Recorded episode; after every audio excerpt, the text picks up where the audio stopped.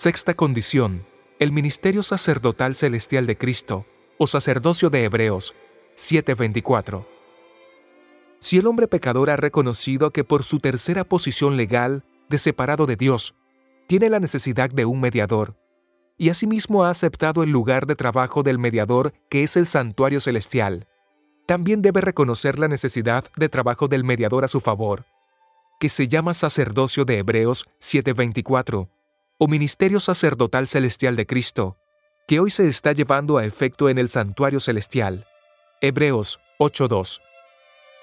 También es necesario que el hombre pecador acepte la verdad de que cuando Cristo dijo en este planeta Tierra, He acabado la obra que me diste que hiciese. Juan 17:4 el hombre pecador no fue justificado o aceptado ante Dios Padre, porque Cristo no fue sacerdote en esta tierra. Hebreos 8:4. Y tampoco se encontraba en esta tierra el santuario donde él debía ejercer su sacerdocio. Asimismo, es necesario que el hombre pecador acepte que cuando Cristo dijo, consumado es, Juan 19:30, sus pecados no fueron perdonados. Debe aceptar la verdad de que en este planeta Tierra el Señor Jesús como hombre preparó los medios, que son la ofrenda y el sacrificio. Hebreos 8.3, Hebreos 5.1. Medios que habilitaron a Cristo para poder entrar al santuario celestial. Hebreos 9.12. Porque ningún hombre debe presentarse ante Dios con las manos vacías. Deuteronomio 16.16. Éxodo 23.15. Y empezar la segunda parte del plan de redención, su sacerdocio. Hebreos 7:24. Si Cristo no presenta estos medios ante Dios Padre y la ley, el hombre debe aceptar la verdad de que ni está aceptado, ni está perdonado, ni tiene al Espíritu Santo como agente regenerador. Pues tanto la justificación como el perdón, como el bautismo del Espíritu Santo, son el resultado del trabajo diario de Cristo como sumo sacerdote en el santuario celestial. El ministerio sacerdotal celestial de Cristo que se inició el 5 del mes tercero bíblico del año 31 del primer siglo de la era cristiana. Hechos 2.1 al 4. Aún no ha llegado a su fin. No es una obra acabada. Hoy este sacerdocio sigue llevándose a efecto, y seguirá hasta que en el cronograma de Dios llegue la hora en que este trabajo deba terminar. El sacerdocio de Cristo le antecede a la segunda venida de Cristo. Este sacerdocio consiste en dos servicios. 1 Servicio Diario Celestial de Romanos 3.24 y 2. Día de Juicio de Apocalipsis 14.7 y Borramiento de Pecados Perdonados de Hechos 3.19. Este juicio le precede a la segunda venida de Cristo en las nubes de los cielos de Mateo 24, 30 y 31. ¿Qué personas de la divinidad intervienen mientras se está realizando el servicio diario celestial? Las personas son 1. Dios Padre, Primera de Juan 2.1, Daniel 7, 9 y 10. 2. Cristo como Dios y hombre. Romanos 9.5, Filipenses 2.5 al 8, Daniel 7.13. Y 3. El Espíritu Santo o Consolador. Juan 14.26, Juan 16.8. Dios Padre. La primera persona que interviene mientras se está llevando a efecto el sacerdocio de Cristo para que el pecador creyente y arrepentido sea justificado y perdonado. Es Dios Padre que en su carácter es justo y misericordioso al mismo tiempo. Salmos 116.5. Salmos 145.17. En el santuario celestial, que es la Corte Suprema de Justicia Celestial, también se encuentra la ley de Dios. Apocalipsis 11.19. Que es la norma de juicio, Eclesiastés 12, 13 y 14. Dios Padre porque es justo, y la ley requieren para que el hombre sea aceptado. 1. Obediencia perfecta y perpetua. Romanos 2.13. 2. Un carácter perfecto. Mateo 5.48. 3. Una naturaleza sin mancha de pecado. Primera de Pedro 1.15.16. 16. Y 4. Una vida justa. Levítico 18.5. Por otro lado tenemos la condenación de la ley que es, la paga del pecado es muerte. Romanos 6.23. Y muerte segunda. Apocalipsis 21.8. En primer lugar, Dios Padre, por su misericordia, Para que el hombre pecador creyente y arrepentido sea justificado, acepta 1. La obediencia perfecta de Cristo como si fuera la obediencia perfecta del pecador. Romanos 3:24. Jeremías 23:6. 2. El carácter perfecto de Cristo, como si fuera el carácter perfecto del pecador. Colosenses 1:28. 3. La naturaleza sin mancha de Cristo. Lucas 1:23. Como si fuera la naturaleza sin mancha del pecador. Colosenses 2:10. Efesios 1:1. 4. La vida justa de Cristo. Como si fuera la vida justa del pecador. Romanos 5:19.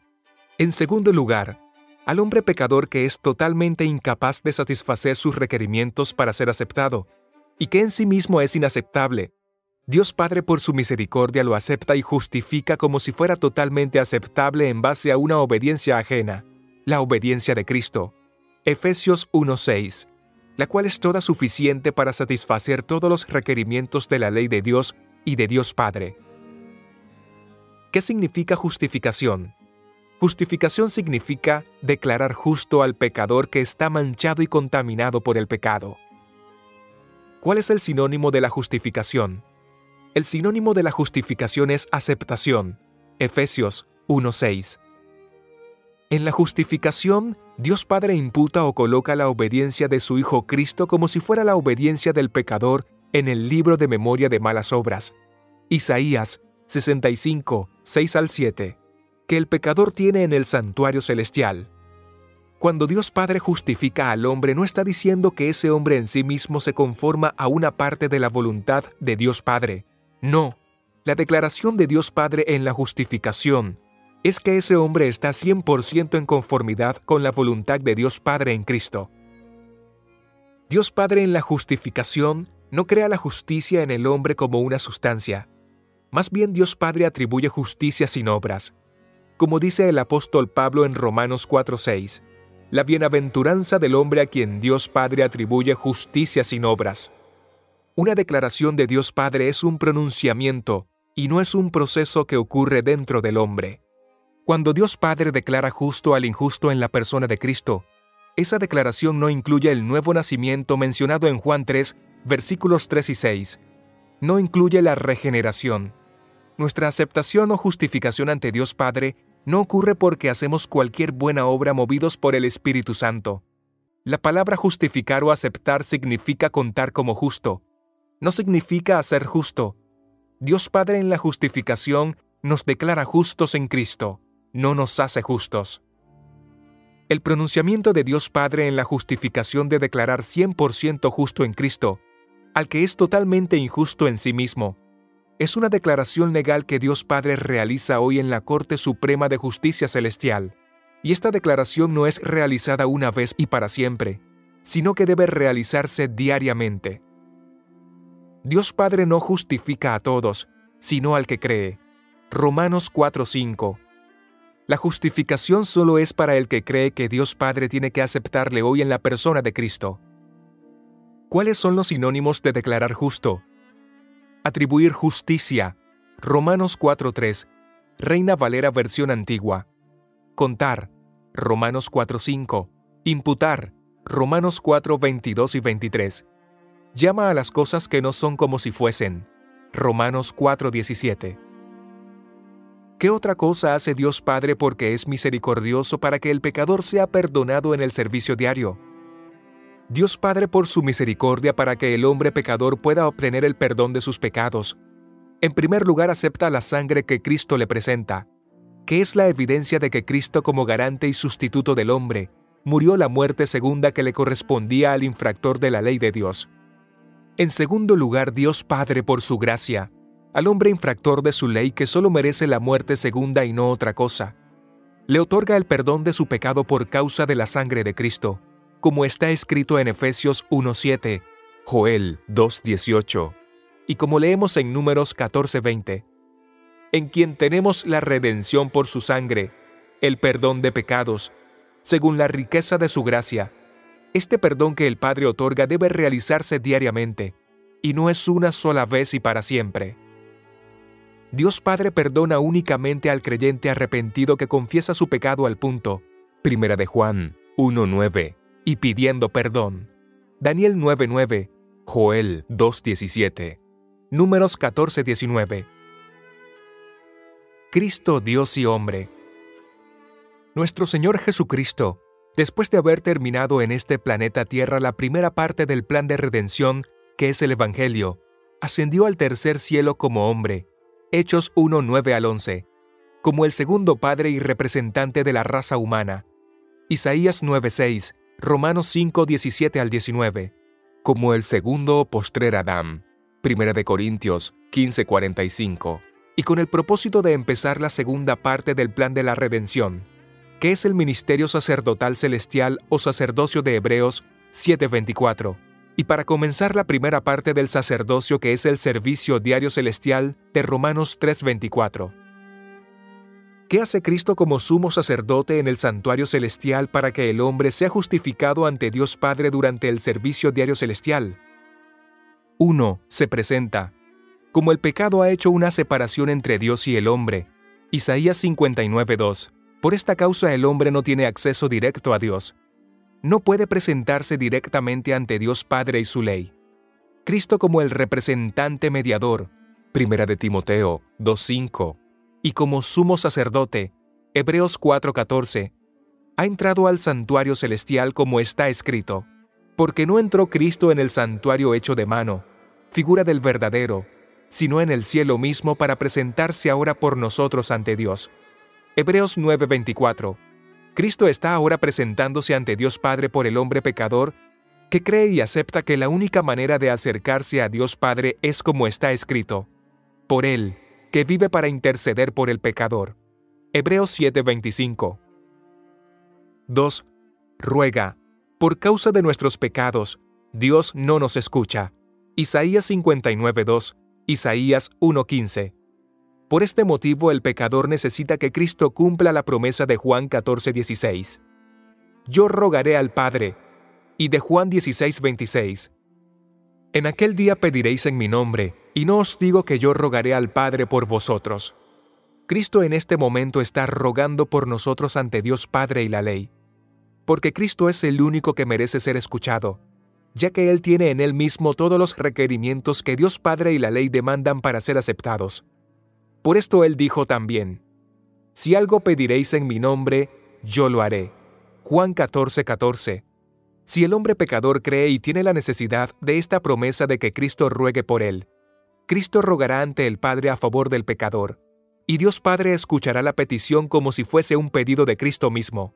Todo lo que pediréis al Padre en mi nombre, Él os lo dé. Juan 15, 16. 3. Presenta porque todo sumo sacerdote está constituido para presentar ofrendas y sacrificios, por lo cual es necesario que también éste tenga algo que ofrecer. Hebreos 8:3 Cristo como sumo sacerdote del nuevo pacto según el orden de Melquisedec, está en el santuario celestial para presentar diariamente la verdadera ofrenda, que es su vida de obediencia perfecta y perpetua a la ley de Dios, a favor de los hombres que están aquí en la tierra que han aceptado su total incapacidad de satisfacer las demandas de la ley de Dios para ser justificados, porque la justicia de Cristo es toda suficiente para satisfacer los requerimientos que Dios Padre y la ley demandan para que el hombre sea aceptado. Y Dios Padre acepta la ofrenda que su Hijo le presenta como si fuera la obediencia del pecador, y lo declara 100% obediente, justo, perfecto y sin mancha de pecado en Cristo. La aceptación no es algo que ocurre una sola vez y para siempre, sino que es una declaración diaria. Cristo también presenta diariamente el verdadero sacrificio, que es su sangre, que es la evidencia de que Cristo dio satisfacción a la paga del pecado es muerte y muerte segunda de Romanos 6:23 y Apocalipsis 21:8. Y Cristo presenta su sangre a favor del pecador creyente y arrepentido que confiesa su pecado. Primera de Juan 1:9. Y que pide perdón por su pecado. Joel 2:17. Daniel 9:9. Dios Padre acepta la sangre de Cristo, y en virtud de su sangre, el Padre otorga el perdón diario. Efesios 1:7, Colosenses 1:14. Entonces el perdón tampoco es algo que ocurre una sola vez y para siempre, sino que es también una cuestión diaria, pues pecamos diariamente. Este servicio diario celestial es un servicio de preparación que nos sirve para enfrentar el juicio de Apocalipsis 14.7 y de Daniel 7.9 al 10 y versículo 13, un juicio que le antecede a la segunda venida de Cristo. Esta preparación consiste en 1. Obtener la justificación o aceptación diaria de Romanos 3.24 y retener la misma. 2. Asegurarse el perdón de pecados diario, Efesios 1.6, y retener el perdón. Y 3. Recibir el bautismo diario del Espíritu Santo y retenerlo, Efesios 1.13 y 14. De manera que el hombre debe prepararse para enfrentar el juicio de Apocalipsis 14.7, y si está preparado para el juicio, por añadidura también está preparado para la segunda venida de Cristo de Mateo 24.30 y 31, ya que este juicio le antecede a la segunda venida de Cristo. Dios Espíritu Santo. El Espíritu Santo es Dios omnipotente y es la tercera persona de la divinidad que interviene mientras se está llevando a efecto el servicio diario celestial. ¿Qué hace Dios Espíritu Santo para que el hombre pecador sea justificado en el servicio diario celestial? El Espíritu Santo crea, genera en el hombre el don sobrenatural de la fe para que éste pueda ser justificado por la fe sola. Como leemos en Romanos 3:28, concluimos pues que el hombre es justificado por fe sin las obras de la ley. ¿Por qué es importante que el Espíritu Santo genere fe en el hombre? Porque el hombre naturalmente no tiene fe, como leemos en Deuteronomio 32:20, versión antigua, que son generación de perversidades, hijos sin fe. El hombre es por naturaleza incrédulo, así como dijo Cristo. Oh generación incrédula y perversa. Mateo 17:17. 17. El hombre naturalmente no cree en la existencia de Dios, como leemos en el Salmo 53, versículos 1 y 4. Dice el necio en su corazón, no hay Dios, y a Dios no invocan. El hombre por naturaleza no tiene capacidad para crear, ni para generar en él la fe verdadera. ¿Qué es la fe verdadera y qué hace? La fe verdadera es un medio, Efesios 2.8, es un instrumento que se apropia de la obediencia de Cristo como si fuera su propia obediencia, y se apropia de la muerte de Cristo como su propia muerte. Asimismo, la fe verdadera cree en la obra intercesora de Cristo, y también presenta ante Dios Padre la obediencia de Cristo como si fuera su propia obediencia para que sea justificado no una sola vez y para siempre, sino que diariamente. Porque el hombre no es justificado una sola vez y para siempre, sino diariamente. Romanos 3:24. La fe verdadera tiene un objeto que es Cristo y sus méritos. Cristo no está aquí en la tierra sino en el tercer cielo, en el santuario celestial, ante Dios Padre y la ley. Segunda de Corintios 12:2, Hebreos 8:2. La fe verdadera acepta a Cristo como su Señor, Dios y Salvador hombre, como está escrito. Gracia, misericordia y paz, de Dios Padre y del Señor Jesucristo nuestro Salvador. Tito 1.4. La fe que el Espíritu Santo genera en el hombre no es nuestro Salvador, pues el Salvador del hombre es nuestro Señor Jesucristo, que está en el santuario celestial. Hechos 5.31. Hebreos 8.2. La fe verdadera es el oído que escucha una voz de los oráculos de Dios que le dice, Vosotros estáis completos en Él. Colosenses 2.10, Romanos 10.17. El pecador ya no tiene que luchar para encontrar algún mérito en sí mismo, algún acto meritorio por medio del cual pueda obtener el favor de Dios.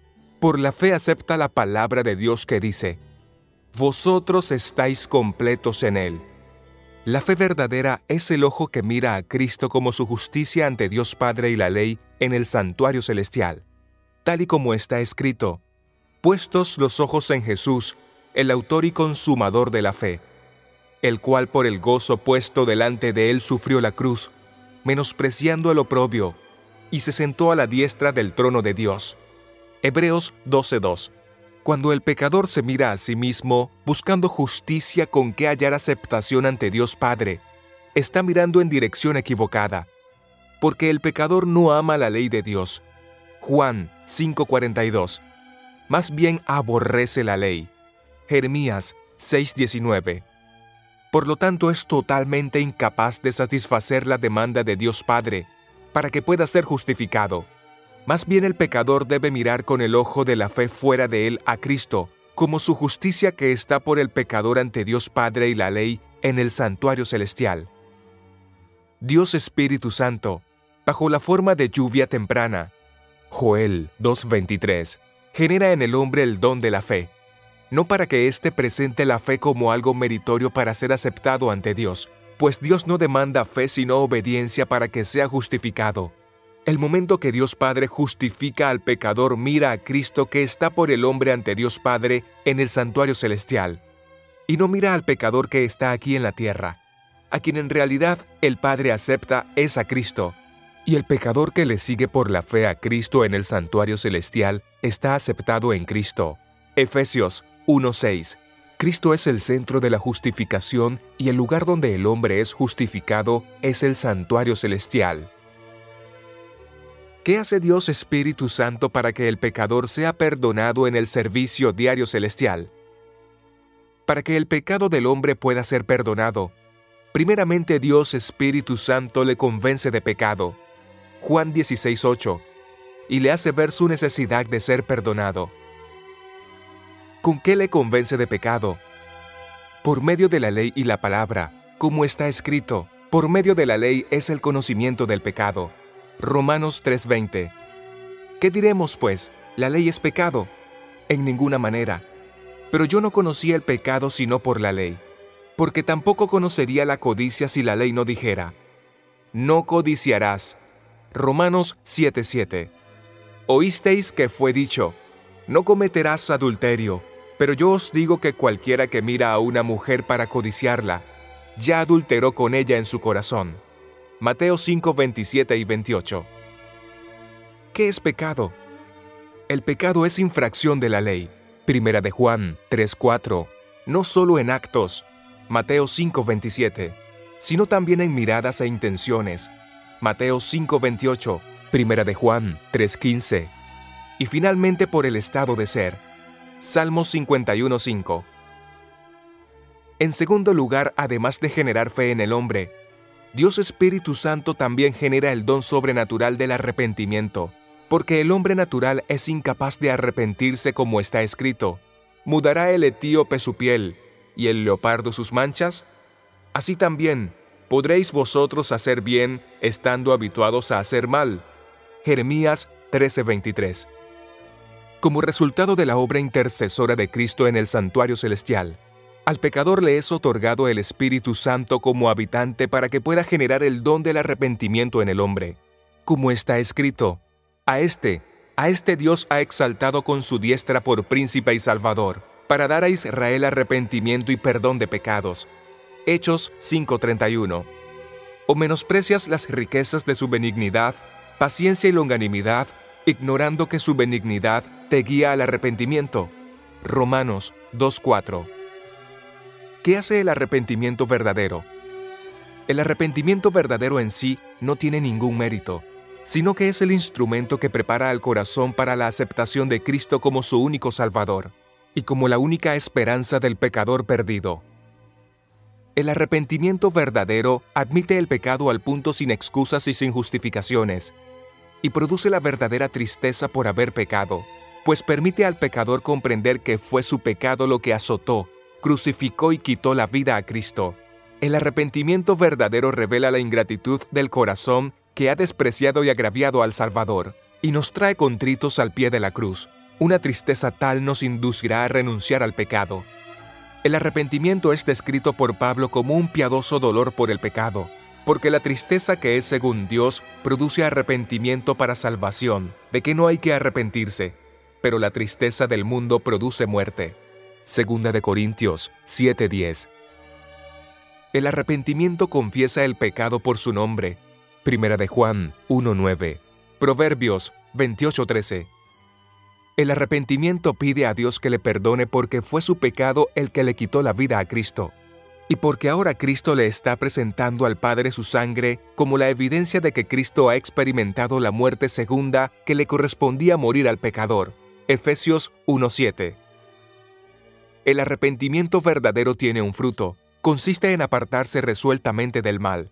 Como está escrito, el que encubre sus pecados no prosperará, mas el que los confiesa y se aparta alcanzará misericordia. Proverbios 28:13. Lavaos y limpiaos, quitad la iniquidad de vuestras obras de delante de mis ojos, dejad de hacer lo malo, aprended a hacer el bien, buscad el juicio, restituid al agraviado, haced justicia al huérfano, amparad a la viuda. Isaías 1:16 y 17. El profeta Ezequiel también muestra cuál es el fruto del arrepentimiento. Si el impío restituyere la prenda, devolviere lo que hubiese robado, y caminare en los estatutos de la vida, no haciendo iniquidad, vivirá ciertamente y no morirá en los estatutos de la vida, no haciendo iniquidad, vivirá ciertamente y no morirá. Ezequiel 33:15 El arrepentimiento verdadero no confiesa el pecado una vez y para siempre, sino que lo hace diariamente, y asimismo el pecador recibe el perdón de sus pecados diariamente. Día de juicio de Apocalipsis 14:7, Daniel 7, 9 al 10, versículo 13, y Hechos 3:19. ¿Qué personas de la divinidad intervienen en la hora del juicio de Apocalipsis 14:7 en la Corte Suprema de Justicia Celestial? Las personas de la divinidad que intervienen en la hora del juicio de Apocalipsis 14:7 son las mismas que intervinieron mientras se llevaba a efecto el servicio diario celestial. Es decir, 1. Dios Padre. 2. Cristo que es Dios y hombre al mismo tiempo. Y 3. Dios Espíritu Santo. El juicio de Apocalipsis 14:7 es la segunda parte del sacerdocio de Hebreos 7:24. Dios Padre. En la hora del juicio, Dios Padre sigue siendo justo y misericordioso al mismo tiempo. Salmos 116:5. No ha dejado de ser justo y misericordioso porque haya llegado la hora del juicio. ¿Qué cargo desempeña Dios Padre en la hora del juicio de Apocalipsis 14:7? En Daniel 7, 9 al 10, el profeta describe a un anciano de días tomando posición de oficio con las palabras, el juez se sentó y los libros fueron abiertos. Este anciano de días es Dios Padre, y su cargo es claramente el de juez, y él es quien preside el juicio de Apocalipsis 14:7 en la Corte Suprema de Justicia Celestial. ¿Qué hace Dios Padre en la hora del juicio? Por su misericordia inherente, Dios Padre seguirá aceptando la justicia de Cristo como toda suficiente, y en virtud de esa justicia ajena, el hombre pecador que ha llegado hasta la hora del juicio de Apocalipsis 14:7, reteniendo su justificación diaria, entonces su nombre quedará conservado en el libro de la vida. Apocalipsis 3:5. Por su misma misericordia, Dios Padre seguirá aceptando la sangre plenamente expiatoria de Cristo para que el pecado previamente perdonado sea borrado del libro de memorias de malas obras del pecador. Hechos 3:19, Isaías 1:18. Y en virtud de esa sangre ajena, el hombre pecador que ha llegado hasta la hora del juicio de Apocalipsis 14:7, habiendo retenido el perdón diario, entonces sus pecados serán borrados y no serán traídos más a la memoria para siempre. Ezequiel 18:22. Una vez que el pecado haya sido borrado del registro de memoria de malas obras como un resultado de este evento, por su misericordia Dios Padre le otorgará al hombre la lluvia tardía, como está escrito en Hechos 3.19 y Joel 2.28 y 29. Cristo como Dios y hombre. Cuando llegue la hora del juicio, Cristo como nuestro sumo sacerdote hará lo siguiente. Seguirá presentándose por el pecador, que por fe aprendió a congregar al santuario celestial y a seguir el trabajo de Cristo, presentándose ante Dios Padre. Hebreos 9:24. Cristo seguirá cumpliendo su promesa de rogar por el pecador arrepentido ante Dios Padre y de presentar su petición como si fuera un pedido para él mismo. Juan 16:26. Y seguirá cumpliendo su promesa de confesar el nombre del pecador arrepentido ante Dios Padre y los santos ángeles. Apocalipsis 3.5. Cristo seguirá presentando la ofrenda, que es su propia obediencia, para que el nombre del pecador sea conservado en el libro de la vida. Apocalipsis 3:5. Cristo seguirá presentando el sacrificio, que es su propia sangre, para que los pecados que fueron previamente perdonados durante el servicio diario celestial sean borrados de los registros de Dios en la hora del juicio. Hechos 3:19, Joel 2:26 y 27. Y como resultado de que los pecados del infractor han sido borrados, y en virtud de la justicia de Cristo, le será otorgada la lluvia tardía. Hechos 3:19. Por esto es importante que el pecador arrepentido aprenda a congregar al santuario celestial. 1. Con la ofrenda que leemos que es el camino nuevo y vivo que Él nos abrió a través del velo, esto es de su carne. Hebreos 10:20. 2. Con la sangre de Jesucristo. Hebreos 10:19. 3. Y teniendo un gran sacerdote sobre la casa de Dios. Hebreos 10:21. 4. Y en plena certidumbre de fe, manteniéndonos firmes y sin fluctuar. Hebreos 10:22 y 23. Dios Espíritu Santo. Mientras estaba en vigencia el servicio diario celestial, Dios Espíritu Santo como Dios omnipotente creó en el hombre el don de la fe y el arrepentimiento, y el pecador aprendió a hacer ejercicio de esos dones. Para seguir aceptando la vigencia de la ley de Dios como norma de juicio, con la cual el pecador es examinado, y por lo tanto, en la hora del juicio el pecador continúa aceptando esos requerimientos, tanto para que su nombre sea conservado en el libro de la vida, como para que sus pecados perdonados sean borrados. Para seguir aceptando su total incapacidad de satisfacer los requerimientos de la ley, y para aceptar que a pesar de haber recibido el Espíritu Santo bajo la forma de lluvia temprana, aún no ha alcanzado la perfección en él mismo, y ha llegado hasta la hora del juicio inmaduro e imperfecto. Pero como en la hora del juicio Dios requiere perfección, el Espíritu Santo continúa convenciendo al creyente que Cristo y sus méritos.